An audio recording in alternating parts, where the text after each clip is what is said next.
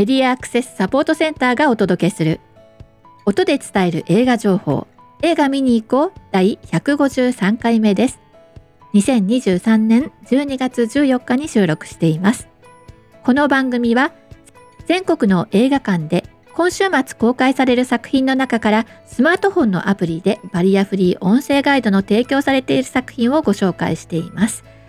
また映画の音声ガイドに関わる人や音声ガイドを利用して楽しんでおられる方などからお話を伺うインタビューも紹介しております。え今回はというか、まあ、今回も、えー、シネマジャックベティというね横浜の映画館を拠点に横浜ライブシネマのね代表なさっておりまた今やバリアフリー音声ガイドの制作会社株式会社音声ガイドットの取締役会長である鳥居秀和さんにお越しいただきまして番組のね17分ぐらいのところから、えー、いろいろわちゃわちゃとお話ししておりますそしてここ1週間の話題としましては「鬼太郎誕生ゲゲゲの謎」の音声ガイドが、まあ、先週対応が開始したんですけれどもこれ視覚障害者ではない人たちがですね音声ガイドを利用して見逃していた妖怪の存在に気がついたとか、まあ、曖昧だった理解が確信になったなど、まあ、考察を深める現象が続出しております。こうした現象はこれまでも、まあ、ハイアンドローのシリーズですとか、ザ・ファーストスラムダンクなどね、コアなファンの方たちが利用して SNS で賑わうということはね、今までも起きてはいたんですけれども、今回は特にそれが顕著で、で来場者プレゼント第2弾が提供される日と重なっていたってこともねあるのかなと、まあ、サイトとかをね検索してたらあら音声ガイドなんてものもあるのねみたいなことに気がついた方が利用なさってたのかなと思うんですけどね。で使ってみてよかったよっていう声だけではなくてですね是非使ってみてよというふうにしてアプリの利用方法まで丁寧に発信してらっしゃる方も多くいらっしゃいましてまた、えー、使ってみたいけどどこで聞けるのとかどうすればいいのっていうつぶやきに対してですねハロームービーのアプリですとか映画見に行こうのサイトをねご案内してくださっている方もいらっしゃいましてもう本当にありがたい限りでございます。ここで復習しておこうかと思います。アプリを使って映画の音声ガイドを利用するのは無料です日本全国どこの映画館でもこちらのサービスを利用することができます。映画館で音声ガイドを提供しているアプリは2種類ありますが、太郎誕生ゲゲゲの謎の音声ガイドはハロームービーというアプリで提供されています。ご自宅などであらかじめアプリを取得してください。音声に反応して起動しますので、マイクの利用を許可してください。作品リストから目的の作品を選んで端末にインストールが完了すると待機状態になります。ロックの案内が出るのでロックしておくと他のアプリを利用した後でもハロームービーを起動するだけでその作品の待機になりますので便利です。作品のリストに戻りたい場合はロックを解除して戻るボタンでリストに戻ることができます。待機状態の時は待機音声が聞こえています。イヤホンを利用して待機のアナウンスを確認してください。ここで聞こえていない場合はですね、えイヤホンとの、ま相性が悪いとかっていうことになりますので、えあらかじめこれはきちんと聞こえるかどうか確認してください。イヤホンは、え有線でも Bluetooth でも利用できます。両耳から同じ音声を聞くことができるので、片耳だけ音声ガイドを利用するというのが従来のおすすめ方法でしたが、え近年は骨伝導で耳の穴を塞がないもの、あるいは外の音とミックスして聞くことのできる機能を持ったイヤホンやヘッドホンなどもありますので、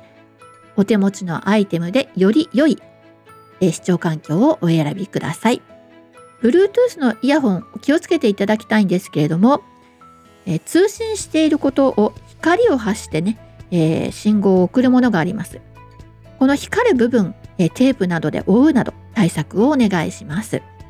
映画館に着きましたら早めに起動して待機音声を確認してください。待機のアナウンスが煩わしいなと感じられる場合はアプリは閉じずにイヤホンだけ、えー、お耳から外していただいて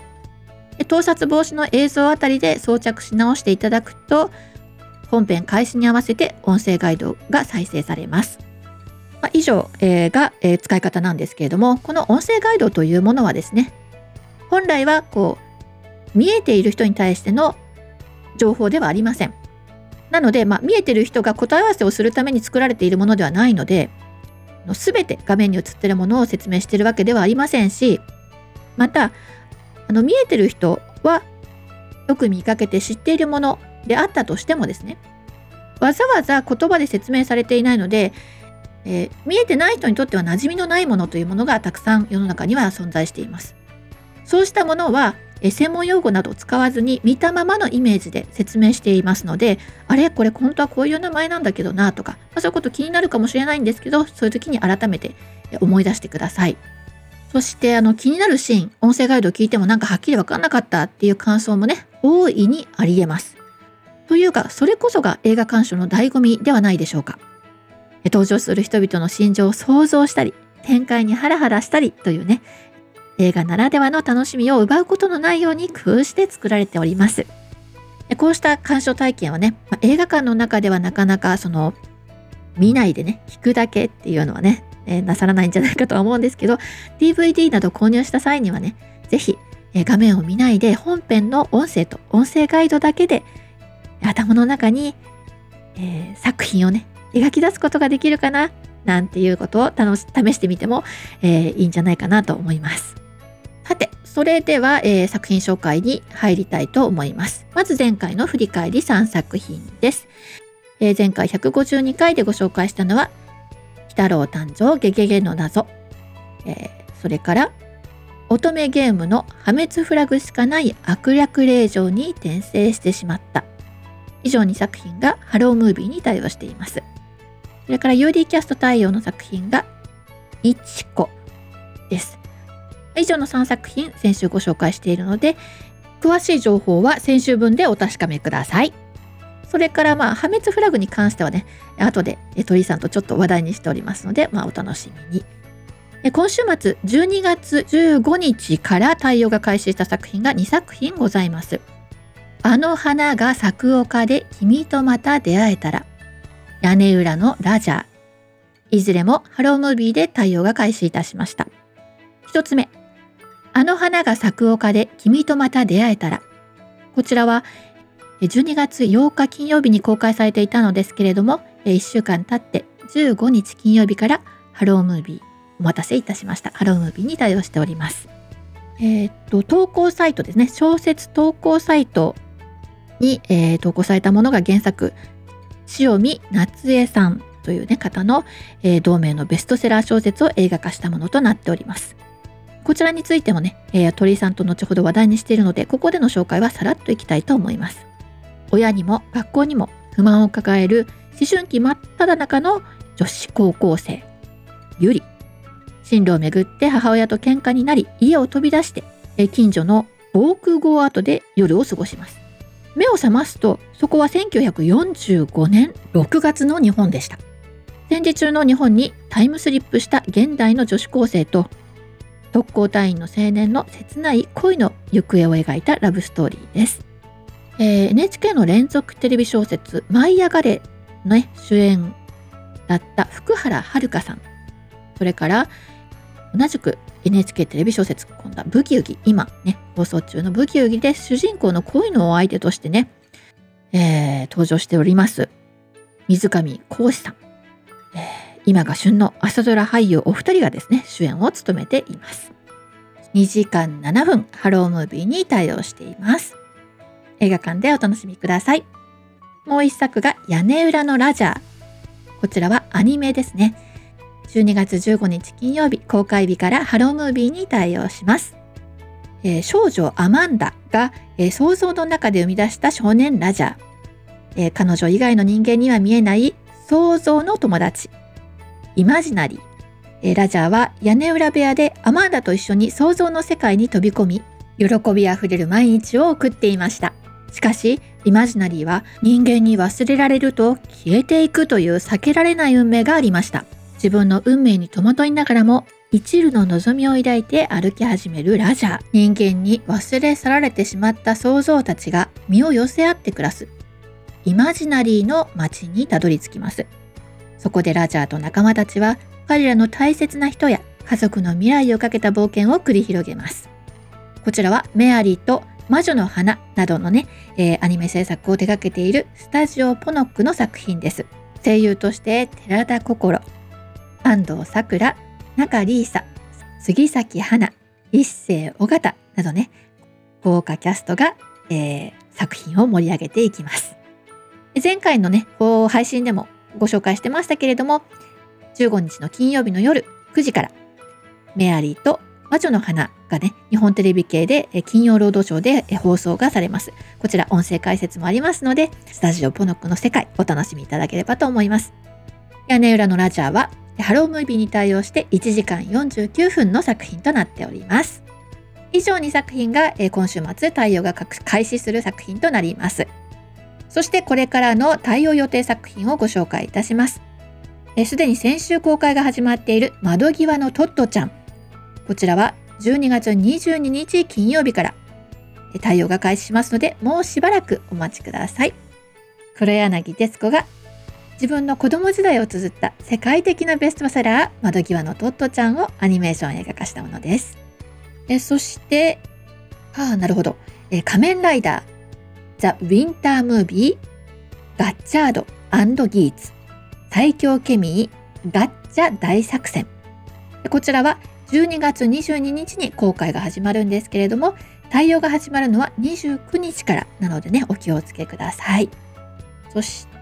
て、あ、もう来年の情報も出てきてますね。サイレントラブ。こちらは1月26日金曜日、えー、公開日から対応するということで、ミッドナイトスワンの内田英二監督が、えー、原作、脚本も手掛けた、声を捨てた青年と視力を失った音大生が、えー、思いを紡いでいくラブストーリーとなっております。2人を山田涼介と浜辺美波、演じております。そして被災地ジョーが音楽を担当していることでも注目の作品となっております。作品紹介は以上です。えー、ここのところの週末の告知ですね。はい。12月15日金曜日。はい。これ聞き、聞けるかな？間に合うかな？皆さん。えー、先ほどね、メアリーと魔女の花がね、9時からですよって告知したんですが、実は同じ時間にですね、DS11 で、えー、東京田端にあるバリアフリーな映画館、シネマチュプキ田端がね、えー、番組の中で紹介されるんだそうですよ。9時から9時54分の作品番組ですね。報道ライブインサイドアウトの中でですね、紹介される予定だということで、アプリにはね、まだ外国語映画対応してないんですけれども、シネマチュプ北畑ではね、外国語映画にですね、セリフ、字幕になってるセリフを字幕朗読というね、まあ、ボイスオーバー、まあ、背景では、えー、役者さんが外国語で喋ってる、そこに字幕を読み上げることで乗っけて提供しているんですね。そういったものを紹介したり、インタビューなども放送されるまたお客さんからのね、インタビューなんかもされるんじゃないかということなので、よろしければ BS11、15日の金曜日21時からご注目いただければと思います。そしてこの今週末はね、12月16日夜10時から土曜ドラマなんですけど、これ私がもう前から大好きな作品、デフボイスというね、法廷の手話通訳士の前編が放送になります。ドラマです。記憶の中の少女という作品で、こちらもですね、解説放送対応しておりますので、ぜひ見ていただきたいなというふうに思います。サピエ図書館でこの原作となる、えー、作品がですね、デフボイスという作品が2011年に発売されていて、えー、もう12年の3月にはね、収蔵されておりますので、すでにお読みの方も多いのかもしれないですね。手話がね、多く出てくるこのドラマをどんな風に解説するんだろうかというふうにね、あの今回その当事者の方、ろう者の方とか難聴者の方をですね、えー、当事者の方が役者として演じてらっしゃるんですよね。まあ、それも含めて、えー、私としては興味津々ということです。それからですね、この後、鳥居さんともちょっと話題になりますけど、ジャックベティ、横浜のね、小金町、はい、から徒歩っていったところにある映画館なんですけども、こちらで緊急企画、好きという作品の、えー、上映に合わせて、音声ガイドがライブで提供されます。ライブ出てっていうのはですね、アプリなどに収録したものではなくてですよ。えー、その時、そのタイミングで映写室から実況中継するというものです。12月17日日曜日11時55分から音声ガイドが提供されるということでですね。これなんで緊急だったかというと、今回この放置映画祭で作品賞ほか3冠に輝いておりまして、そして横浜映画祭でも6位、監督賞、上演男優賞など、ね、すごい話題作になっておりまして、これ公開直後から賛否両論、ね、えー、これはどうなんだと、えー、実態こんなじゃないとか、いや、こんなだとか、あら、こんな描き方あるのかと、いや、おかしいだろうとか、いや、こう、ここうだろうとか、ね、本当にあのいろんな議論が見た人の中でね、巻き起こってる作品ですので、ぜひご自身の、えー、鑑賞してね、えー、ご自身の感覚でご判断いただければということで、緊急企画が開催されるということです。これはあのスマホのアプリによるね、バリアフリー対応がないものですから、映画館で FM ラジオ貸し出しを行っています。誘導などに関しましては、ちょっともう人手の問題から締め切ってしまったということであことなんですけれども、直接お友達なんかと行ってね、ラジオを借りて聞くってことはできますので、ぜひ体験してみてください。それではお待たせしました。横浜ライブシネマの代表、バリアフリー音声ガイド制作会社、株式会社音声ガイドットの取締役会長、鳥居秀和さんとのおしゃべり聞いてください。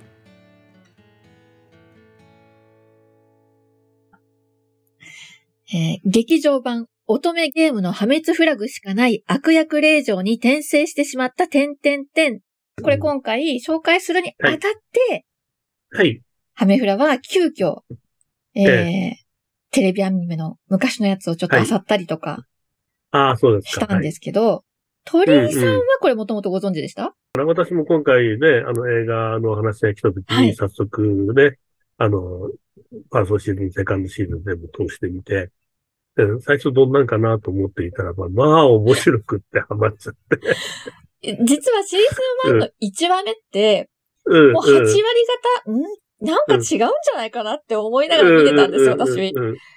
あ、これやっぱダメかなと思って見てたら、あれ？っていう、あれよあれよという間に全然違う方向に向かっていくというか、そうそうそう。そ、そ、そもそも。面白いね、このお話は。そ,、そもそも乙女ゲームっていうものにね、馴染みがない人間にとっては、もうすごく遠い世界じゃないですか。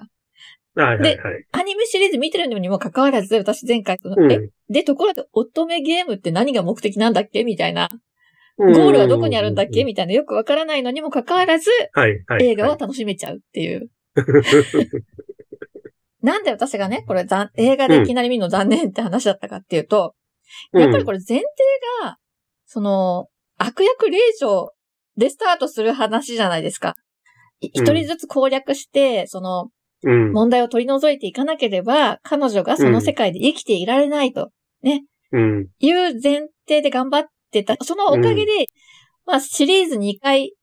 経過したら、気がつかないうちにもうすっかり愛されキャラになっちゃってるんですよね、これ。そうそうそう映画のこの時点ではね。うん。ほ、本当はね、ライバルとかね。そう。あの、そうそうそうそう、敵役みたいなのがいっぱいいるんだけども、ちょっとみ、みんな仲良くなっていっちゃうっていう。そうそうそう。で、しかも、本人が割と無自覚なままなんですよね、その。そうなんです、そうなんです。あの、みんながその彼女のファンみたいなね、もうもう本当に、うん、もうコアな男の子からも女の子からも好かれちゃって。好かれてると。うん、であるにもかかわらず、彼女は相変わらず、ゲームのスタートと変わらずないぐらいのね、うん、気持ちでいるけど、実際遠目に見たら、もう本当になんて愛されキャラなんだろうっていうね。そこからスタートしちゃってるので、ちょっと残念ではあるんですよね。うん、そうね。まあ映画版はともかくこれまでにね、仲良くなっていた十数人の友達が全部出てきて、さらに新しいキャラクターも出てきて、で、ね、あの、すごいスケールの大きな、そうそうそう。あの、話になっていくんでですね。で、これ、こう、こう、冒頭で今までのお話をさらっと説明してくれてるんですけど、それもね、うん。さらっと、だってその中でだってあの原作読んでて言ってるんだもの。ね。もうだから、そうそうそうもう今から見る方、ね、はもう、やっぱり、ちょっと展示データで、もう本当にスタート、2話分かな、?2 話分ぐらいは、そうですね。ちょっとこう触っといてほしいなみたいなのはね。うん。あるかないうとこです。うん。あと、はじめ冒頭でちょっと混乱したのは、はいあの、あれ、何？カタリナ 5? っうん。て呼んでるんですか、あたりの会議ですね。はい。脳内会議の。もういきなりそっからスタートですからね。そこはもうちょっとねそ、うそうそう。覚悟してもらわないと。そこは、そこがいきなり説明ないからね。うん、うん、あれはまあ、その主人公である、その秋田霊場さんが、うん。割と二頭身というかね、可愛いキャラみたいになってるんですね。うん、そあの、見た目としては。あの、普段は、あの、普通に、は、八頭身だか、なんだ、うん何頭身の女の子なんですけど、う。うん、そのうん。脳内会議を開いてる、そのいろんな個性のその子。うん。基本は同じ顔してますよね。そうそう。みんな同じ顔してるけど、役割が違うんですちょっとずつ。メガネかけてる、メガネかけてるね、うん真面目ちょっと髭が生えてたりね。そうね。髭生やしてる議長語り。そうそうそうそうそう。そうちょっとずつこう、スタイルは違うんですけど、うん基本は同じ可愛らしい子が。えーそれぞれの立場で、ああだこうだ言い合う会議からスタートしているとはい、はい。いうことですね。うんまあピ、ンチになると頭の中でこの5人が相談する。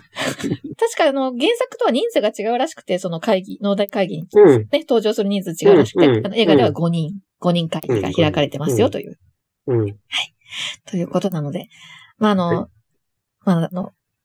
鳥さんにね、紹介してもらおうという、あの、手をしながらね、あの、私がちょっと楽しかったので、あの、そうですね。共に語るがしたかったっていう。お話は本当にあのね、楽しい冒険もので、冒険ちょっと、ちょっとラブロマンス。そうです。ね。ファンタジーもですね。うん魔法の国の話。うん。いや、本当楽しんで、あの、ね、はいこの冬休み、あの、お子さんが見たいとか言ったらもう、ぜひ一緒に行ってあげてほしいですよね。そうですね。うん。はい。あの、家族で見ても全然 OK な、はい。あの、アニメ。そんなドロドロの愛情みたいなのなくて、でもなんかちょっとなんか心が傷ついたりとか、うん寂しい思いをしたりとかっていうのには寄り添ってくれる作品なので、うん実は。うん、うん、うん。で、やっぱり友達っていいなと思うからね。うん。そうですうん、ね。楽しい。うん、はい思いますよ。そんな作品だと思います。はい。そして今回ご紹介、ね、えーはい今週末、えー12月15日金曜日から対応が開始するというね。あの花が咲く丘で君とまた出会えたら。というですね。えーちょっと長いですけど、いいタイトルですね。先週も公開が始まってますね。はい。12月8日って、あの、太平洋戦争開始の日で、うん、その日に合わせて公開されたっていうことで、やっぱり、この時期ね、やっぱり戦争のこと、もう昔の戦争なんだけども、でも、やっぱり私たちはね、考えていかなくちゃいけないなっていう時に、若い人になかなかね、いきなり、で今日戦争始まった日だよっていうのは、なんかちょっと押し付けがましいなっていう。でも、こういう映画を見見て、あの、そこからね、いろいろと学んでいってほしいなって、そういう思いで今回ガイドを作りました。そうですね。はい。はい。これもベストセラー小説。で、若い人たちの間で大人気だそうで、まあ、アマゾンとかでちょっと見たら、本当に評価高いですね。4. 点いくつとか。うん、はいそうですね。うん。あの、原作の方がね、あの、塩見夏江さんってものかな？この方は、もともと高校の、高校の先生で、うん。で、あの、社会見学で訪れた、その、学校体の、の平和会館で、あの、し知ったことっていうかな。それを、なんとかあの、高校生に分かるように伝えたいっていうことで、えー書いた小説をですね、これ小説投稿サイトに、あの、投稿して、で、それが出版されたうん。という、そういう経緯ですね。ちょっとね、SF っぽい設定なんだけれども、よくそういう SF っぽい話だとタイムスリップで、ね、あの、どうやって帰るかっていうところが、あの、はいはい、ドキドキの話になってくるんだけど、このお話は、そういうのとちょっと違って、うん、その時代の中で、あの、いろんな人たちと出会っていく中で自分らしさを見つけていく。それと、あの、特攻隊のね、青年に出会ったことで、あの、彼のね、生き方、そそうの、等身大の自分と同じ世代の等身大の若者の生き方に、こう、向か、向かい合う、正面から向かい合うと学んでいく。うん。うん、そこがやっぱり映画の一番のテーマですね。一言って、やっぱり私たちで聞いちゃうじゃないですか。教科書の中に出てくる、あるいは映画の中に出てくるって言っても、こういう人たちがいたんですよとか、戦争でこんな目にあったんですよっていうのを一言として聞いちゃう。だけども、実際に主人公の女の子がね、現代の女の子が、その世界の中で出会った人たちは自分と同じように夢があったりとか、悩んで、悩みがあったりとか、で、あの、恋をしていたりとか、いう一人一人のそういう人生があったんだっていうことに気がついて、で、もう一回自分の時代に戻ってきたらどうするのっていう。うん。やっぱりその、何度もそうなんだけれども、その当時に生きていた人の姿ってものを、やっぱりきちんと想像しましょうよ。きちんと分かりましょうよ。それが、やっぱり大事だと思うので、うん、昔の、昔話の出来事じゃなくて、本当に一人一人こういう人たちには家族がいて生活があって夢があって人生があったんだっていう、そこをちゃんと、あの、見る、見るのが大事だよって、そういう、あの、語りかけをね、してくれる映画だなと思いました。で、最後のね、ラストにね、あの、福山雅治さんの歌が流れてくるんだけど、この歌よく聴いてほしいです。本当に、あの、ちょっと音声ガイドは被っちゃうこともあるんだけども、歌詞をね、改めて聴いていただくと、あの、本当にこの映画の伝えたいことが、うん、伝わるかな、そんなね、えー、作りました。鳥居さんとのお話は以上です。いつもながらのマスクからのお知らせで番組をおしまいにしたいと思います。アルファベット MASC 映画で検索すると私たちのホームページにたどり着くことができますよ。またサイトのトップページにある映画映像のバリアフリー化を学ぼうからはオンラインで参加できるバリアフリー字幕や音声ガイドの講座をご案内しています。この講座やってとかこれどうしたらいいの？っていうようなそんな質問やリクエストにもお答えしてますのでお声掛けください。そして番組へは映画見てきたよはもちろんこれ期待してますなどぜひ教えてください。映画の制作関係者、ディスクライバーさんなどからの作品の推しポイントなどお待ちしております。えー、各地での活動の告知などを寄せいただきましたら紹介していきますので、えー、よろしくお願いします。えー、映画館で利用できる2つのアプリについてですね、インストール方法などは日本ライトハウスの YouTube チャンネル、ニーポーラーチャンネルの17回でもですね、スタッフが詳しく紹介しているので、そちらでもご確認いただければと思います。番組 YouTube の詳細欄にもリンクを貼っておきますで。こちらへ、えー、ご連絡くださいと言っているのはサイトのフォームまたはメールでお寄せくださいね。メールは info.npo-mask.org info.npo-mask.org です。以上、メディアアクセスサポートセンターから徳江さやかがお伝えしました。では、また来週。